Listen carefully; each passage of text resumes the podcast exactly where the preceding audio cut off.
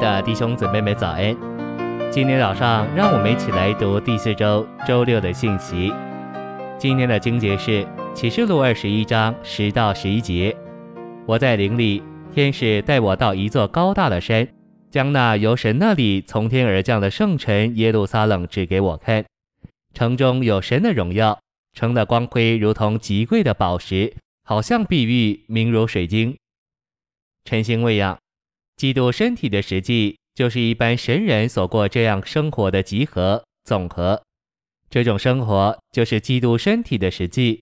要结束这时代，就是召会时代，且要把基督带回来，在国度时代与这些神人一同取得、占有并治理这地。这些神人在召会时代被成全，并得着终极完成。所以在下一个时代，就是国度时代。他们要与基督一同作王一千年。信息选读：许多信徒在召会时代未受成全，未得成熟；他们要在国度时代借着神管教的对付而受成全，得成熟。在国度时代的一千年中，神要运用他的主宰管教这些亲爱的信徒，多方对付他们，为要成全他们，使他们成熟。到了这一千年末了。他们就要准备好，与那些较早成熟的信徒一同有份于新耶路撒冷。今天在召会时代被成全并得成熟的神人，乃是锡安，就是得胜者，也就是召会中的活力牌。但在新天新地，整个新耶路撒冷都要成为锡安。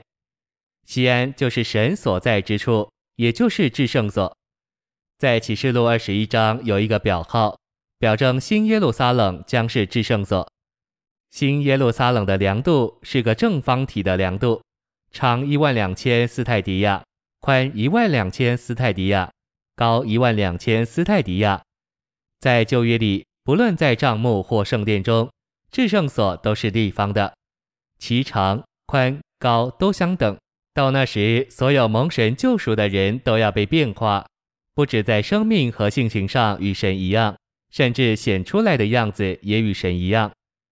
蒙神救赎的人在生命、性情和样子上，但不是在神格上完全成为神。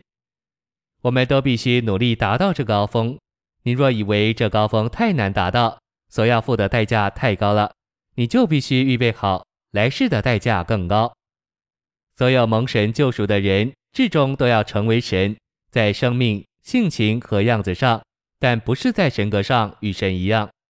新耶路撒冷乃是被变化、得荣耀，并与经过过程、终极完成之三一神调和的神人。圣臣将是一个调和，做神的扩增和彰显，直到永远。我们要享受并有份于这神圣的调和，直到永远。我们的确需要拼上去，不惜代价的祷告，像使徒保罗那样付代价。我们不该有一种态度，以为我们既牺牲了前途，又不爱世界，我们在主里就稳妥了。那是不够的。你必须认识一切属灵事物的内在景象。神的心意是要使他自己成为人，好使人得以成为神。这样，神与人就要联调为一，共同生活。至终，圣城新耶路撒冷乃是一切意象和启示的集大成。是三一神与三部分人的构成，这构成就是新耶路撒冷要成为勇士里的配偶。这配偶既是人又是神，在神性和人性里互为基所。神的荣耀要在这人性上彰显，表明到极致，光辉烈烈，灿烂赫赫。谢谢您的收听，愿主与你同在，我们下周再见。